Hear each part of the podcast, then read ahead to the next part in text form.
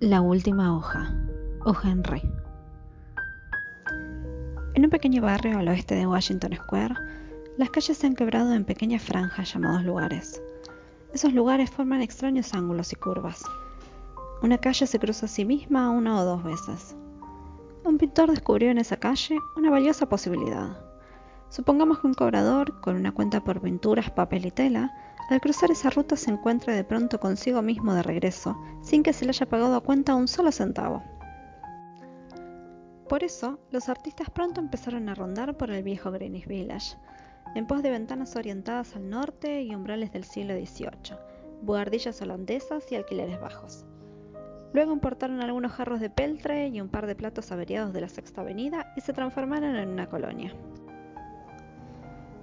Sue y Johnsy tenían su estudio en los altos de un gordo edificio de ladrillo de tres pisos.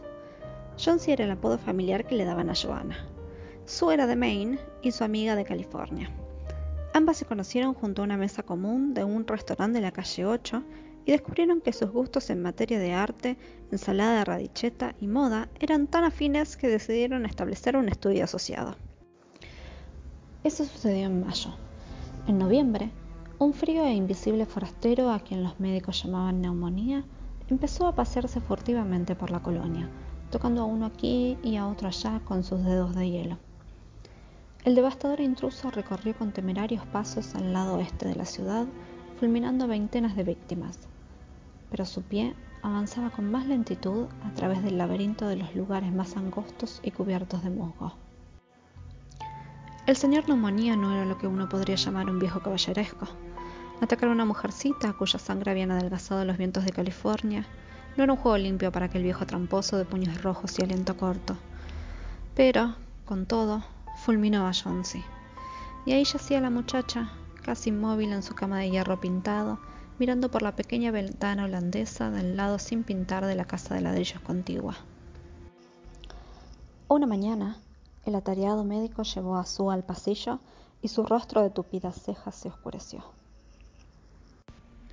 Su amiga solo tiene una probabilidad de salvarse sobre, digamos, sobre 10. Esa probabilidad es que quiera vivir. La costumbre que tienen algunos de tomar partido por la funeraria pone en ridículo la farmacopea íntegra y su amiga ha decidido que no puede curarse. Ella no tiene alguna preocupación. Quería... quería pintar algún día la bahía de Nápoles. Pintar. Pavadas piensa esa muchacha algo que valga la pena pensar dos veces. No sé, un hombre, por ejemplo. ¿Un hombre? ¿Acaso un hombre vale la pena de...? Pero no, doctor. No hay tal cosa. Bueno, entonces será su debilidad.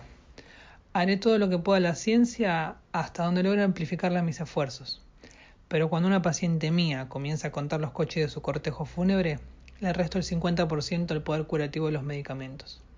Si usted consigue que su amiga le pregunte cuáles son las nuevas modas de invierno en mangas de abrigos, tendrá, se lo garantizo, una probabilidad sobre 5 de sobrevivir en vez de una sobre 10. Cuando el médico se fue, Sue entró al atelier y lloró hasta reducir a mera pulpa una servilleta. Luego penetró con aire afectado en el cuarto de Johnsy, llevando su tablero de dibujo y silbando jazz.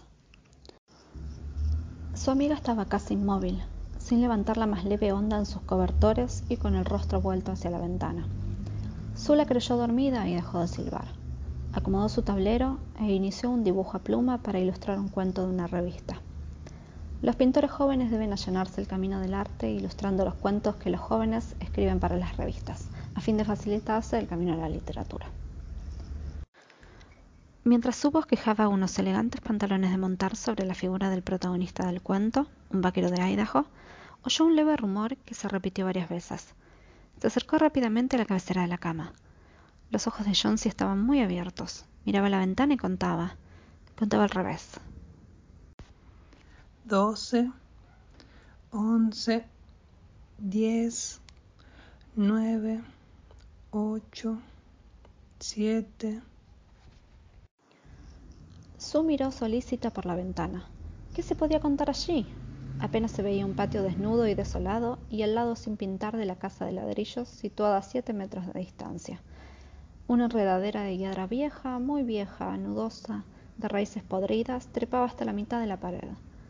El frío soplo del otoño le había arrancado las hojas y sus escuélidas ramas se aferraban, casi peladas, a los desmoronados ladrillos.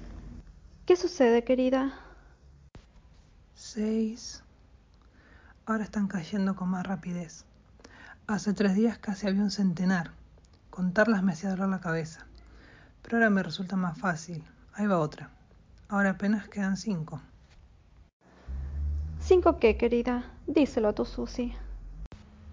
Hojas sobre la enredadera de hiedra. Cuando caiga la última hoja también me iré yo. Lo sé desde hace tres días. ¿No te dijo el médico? Oh, nunca oí disparate semejante. ¿Qué tienen que ver las hojas de una vieja enredadera con tu salud? Y tú le tenías tanto cariño a esa planta, niña mala. No seas tontita.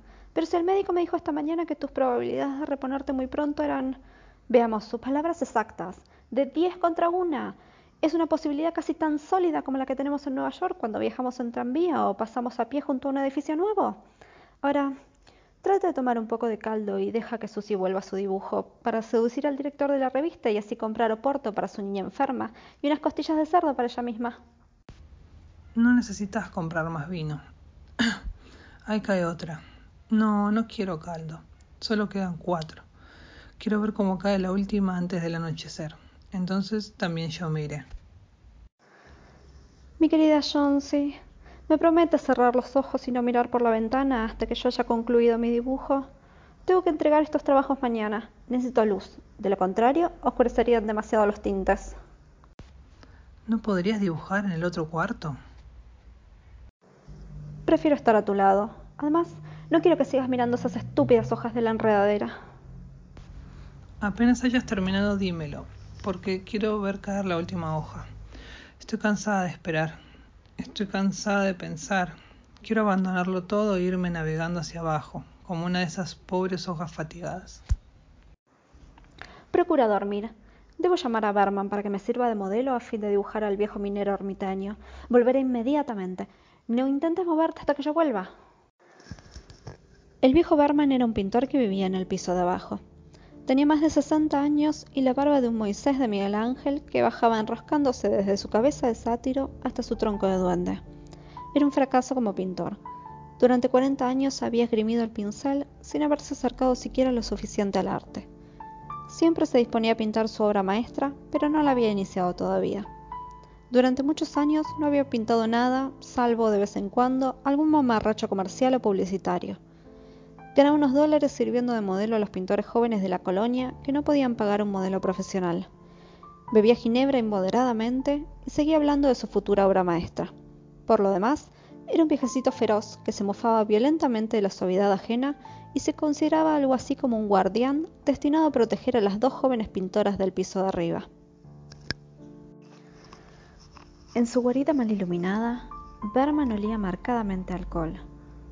En un rincón había un lienzo en blanco colocado sobre un caballete que esperaba hace 25 años el primer trazo de su obra maestra. Sue le contó la divagación de Jonesy y le confesó sus temores de que su amiga, liviana y frágil como una hoja, se desprendiera también de la tierra cuando se debilitara el leve vínculo que la unía a la vida. El viejo Berman, con los ojos enrojecidos y llorando a mares, expresó con sus gritos el desprecio y la risa que le inspiraban tan estúpidas fantasías. ¡Guau! ¿Hay en el mundo gente que cometa la estupidez de morirse porque hojas caen de una maldita enredadera? Nunca oí semejante cosa. No, yo no serviré de modelo para ese badulaque de ermitaño. ¿Cómo permite usted que se le ocurra a ella semejante imbecilidad? Ah, pobre señorita Jonesy. Está muy enferma y muy débil, y la fiebre la ha vuelto morbosa y le ha llenado la cabeza de extrañas fantasías. Está bien, señor Berman, si no quiere servirme de modelo, no lo haga, pero debo decirle que usted me parece un horrible viejo, un viejo charlatán. Se ve que usted es solo una mujer. ¿Quién dijo que no le serviré de modelo? Vamos, iré con usted. Desde hace media hora que estoy tratando de decirle que le voy a servir de modelo. ¡Go! Este no es lugar adecuado para que esté en su cama de enferma una persona tan buena como la señorita Jonesy. Algún día pintaré una obra maestra y todos nos iremos de aquí. ¡Go! Ya lo creo que nos iremos. Jonesy dormía cuando subieron. Sue bajó la persiana y le hizo señas a Barman para pasar a la otra habitación. Allí se asomaron a la ventana y contemplaron con temor la enredadera. Luego se miraron sin hablar. Caía una lluvia insistente y fría mezclada con nieve. Berman, en su vieja camisa azul, se sentó como minero ermitaño sobre una olla invertida.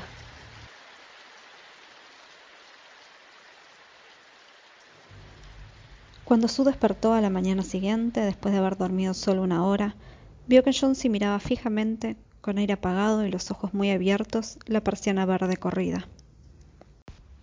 Levántala, quiero ver. Con lasitud, Sue obedeció. Pero después de la violenta lluvia y de las salvajes ráfagas de viento que duraron toda esa larga noche, aún pendía, contra la pared de ladrillo, una hoja de hiedra. Era la última. Conservaba todavía el color verde oscuro cerca del tallo, pero sus bordes dentados estaban teñidos con el amarillo de la desintegración y la putrefacción. Colgaba valerosamente de una rama a unos siete metros del suelo. Es la última. Yo estaba segura de que caería durante la noche. Oía el viento. Caerá hoy y al mismo tiempo moriré yo. Querida, querida, piensa en mí si no quieres pensar en ti misma. ¿Qué haría yo? Pero Jonesy no respondió. Lo más solitario que hay en el mundo es un alma que se prepara a emprender ese viaje misterioso y lejano. La imaginación parecía adueñarse de ella con más vigor a medida que se aflojaban, uno por uno, los lazos que la ligaban a la amistad y a la tierra. Transcurrió el día, y cuando empezó a anochecer, ambas pudieron aún distinguir entre las sombras la solitaria hoja de hiedra adherida a su tallo contra la pared.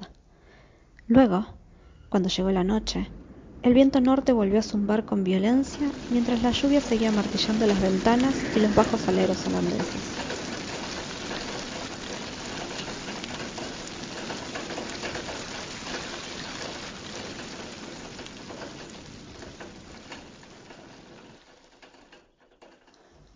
Al día siguiente, cuando hubo suficiente claridad, la despiadada Jonesy ordenó que levantaran la persiana.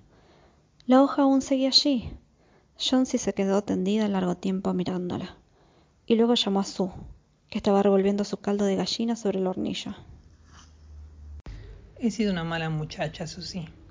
Algo ha hecho que esa última hoja se quedara allí para probarme lo mala que fui. Es un pecado querer morir. Ahora, ¿puedes traerme un poco de caldo y de leche con algo de oporto y... No, tráeme antes un espejo. Luego ponme detrás unas almohadas y me sentaré y te miraré cocinar.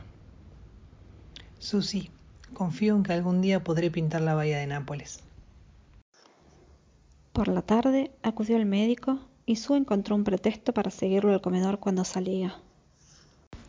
Hay muy buenas probabilidades.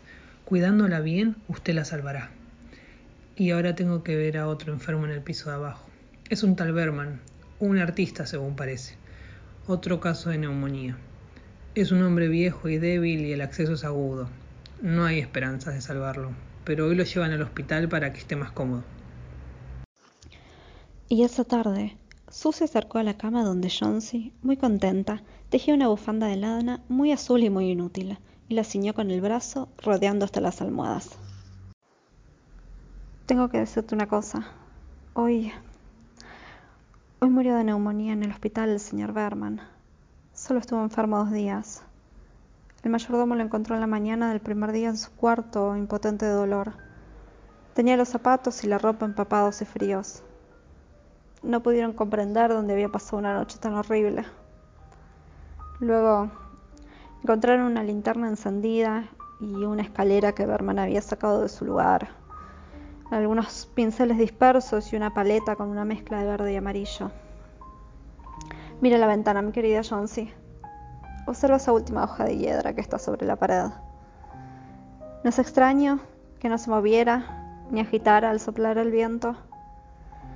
Ay, querida, es la obra maestra de Berman. La pintó allí, la noche en que cayó la última hoja.